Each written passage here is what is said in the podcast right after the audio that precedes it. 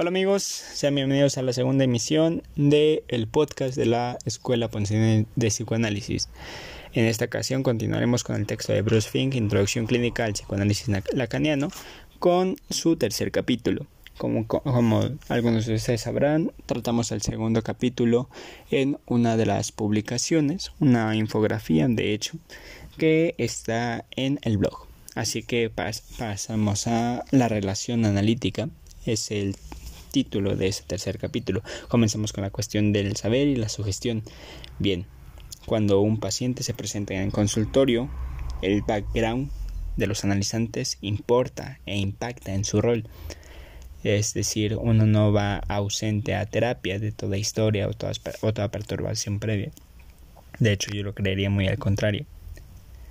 Eh, también es cierto que hay nuevas afecciones, o se podrían pensar como nuevas afecciones en la relación médico-paciente, en la relación analista-analizante, en las que incluso se podría llegar a pensar que se pierde el respeto por la posición. Eh, esto implicaría una desvalorización de todas las terapias con el prefijo psi, de hecho, y en el Estados Unidos de la época no hay un sujeto supuesto saber cuando uno voltea a ver a la medicina y piensa que ésta podrá eliminar todas las angustias y los sufrimientos mentales solo por ser el saber médico atribuir un saber al médico es de alguna forma abrirse a las sugestiones y atribuir un saber también implica abrirse de entrada al analista, estar dispuesto a creer. No se trata necesariamente de un efecto placebo, sino de nociones preconcebidas del paciente que impactan en la relación eh, y en la estructura clínica. Un estado muy sugestionable sería llegar, presentar el problema de manera consciente y esperar a que el analista aporte la solución. Esto no sucede necesariamente en psicoanálisis, de hecho, trataríamos de evitarnos que eso sucediera. Si no se puede ir más allá de la sugestión, el tratamiento se, reducirá a placebos. El sujeto supuesto saber. El sujeto es el sujeto que se supone que sabe algo importante en psicoanálisis, es el inconsciente del analizante. El analista solo se limita, por decir de alguna forma, a enfatizar sistemáticamente el inconsciente mediante intervenciones, ya sean estas puntuación o escansión, eh, entre otras, por supuesto.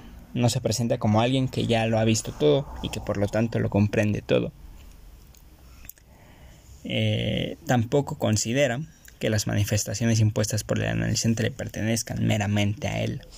la autoridad última en esta situación sería el inconsciente tal y como se manifiesta a través del analizante. El analizante las considera extrañas a él. El sujeto supuesto saber, el inconsciente, dentro del analizante, es rechazado por el analizante y proyectado sobre el analista.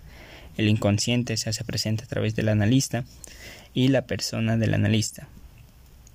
De otro ser humano, es decir, el otro, ese otro que es el que el analizante considera radicalmente extranjero, extraño, como no yo, es donde pueden provenir las consideraciones que se manifiestan como no pertenecientes al analista, al analizante. Por tanto, los analistas deben mantener sus sentimientos personales, rasgos y caracteres fuera de la terapia para revelar lo menos posible y hacer de él una pantalla en blanco, o al menos esto es lo que dice Bruce Fink pues se trata de una relación imaginaria, donde la imagen está atravesada, dominada por la imagen de hecho que el analizante tiene de sí mismo y por la imagen que se forma del analista, una imagen amada en la semejanza, odiada en la diferencia, soy mejor o peor, superior o inferior, dominada por la rivalidad, la autoridad, confusión, es una autoridad como representante del inconsciente, autoridad asociada a la, a la dominación, vinculada con la persona del analista, se, se podría pensar que el analizante tiende a establecer una relación de poder, ser más como mi analizante o ser más que mi analizante. La contratransferencia en lo imaginario puede compararse, puede tratar de compararse con los analizantes, su discurso en términos del propio, sentimientos contratransferenciales que son dejados de lado. Ahora llegamos al punto interesante que son las relaciones simbólicas. las relaciones simbólicas como una relación con la ley, la manera en que las personas se encuentran con los ideales del otro que les han inculcado, qué actitud debería adoptar con respecto a objetos ideales propuestos por el otro, el otro con no mayúscula, angustia de castración, relaciones simbólicas, oponerse a las demandas del otro como una propuesta constante y desafiar el deseo del otro. Los objetivos del análisis serían entonces esclarecer y modificar las relaciones simbólicas del paciente con el otro, disipar progresivamente las relaciones imaginarias del analizante a través del trabajo de asociación para que pueda centrarse en las relaciones simbólicas. La clave de las relaciones imaginarias se encuentra en lo simbólico y atravesar la dimensión imaginaria que vela lo simbólico y enfrentar de lleno las relaciones del analizante con el otro, pues la dimensión simbólica es la, la única dimensión que cura. Ahora nos enfrentaremos a un tema que es bastante interesante. Finalmente, la cuestión del analista como juez. El analizante espera que pasen cosas, espera de hecho un juicio. El analista puede ser visto como una especie de sacerdote a quien se le confiesan los pecados y que se espera de él una imposición de penitencia y en fin último un perdón mientras que el analista coloca todo eh, colocando en la posición del otro omnisciente capaz de decir el bien y el mal ahí pone al analista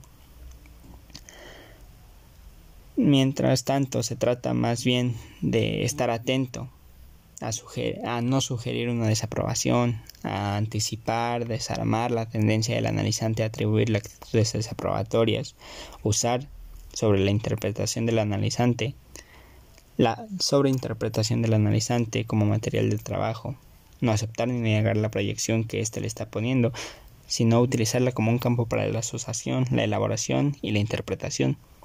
El analista sugiere que el analizante ha proyectado tal material sobre, él y lo incita a cuestionarse respecto a por qué lo ha hecho, además de que procura no coartar futuras proyecciones y permite que continúen mientras éstas sean interpretables en contenido.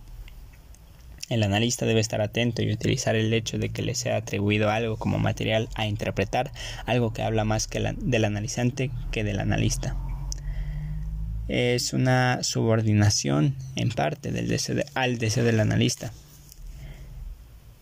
O entre tanto, nos metemos a la cuestión del analista como causa. Ver al analista no como quien hace a veces del inconsciente, sino de ese otro del discurso extraño, como su causa. Formaciones del inconsciente destinadas al analista. Ocasiones en las que el analizante regala un sueño o que busca que el analista sea la, razón de la producción de los mismos, o más bien se plantea al analista como la, la razón de la producción de los mismos. Bueno, hasta aquí el día de hoy. Eh, espero que les haya resultado interesante y nos veremos en otra ocasión. Saludos.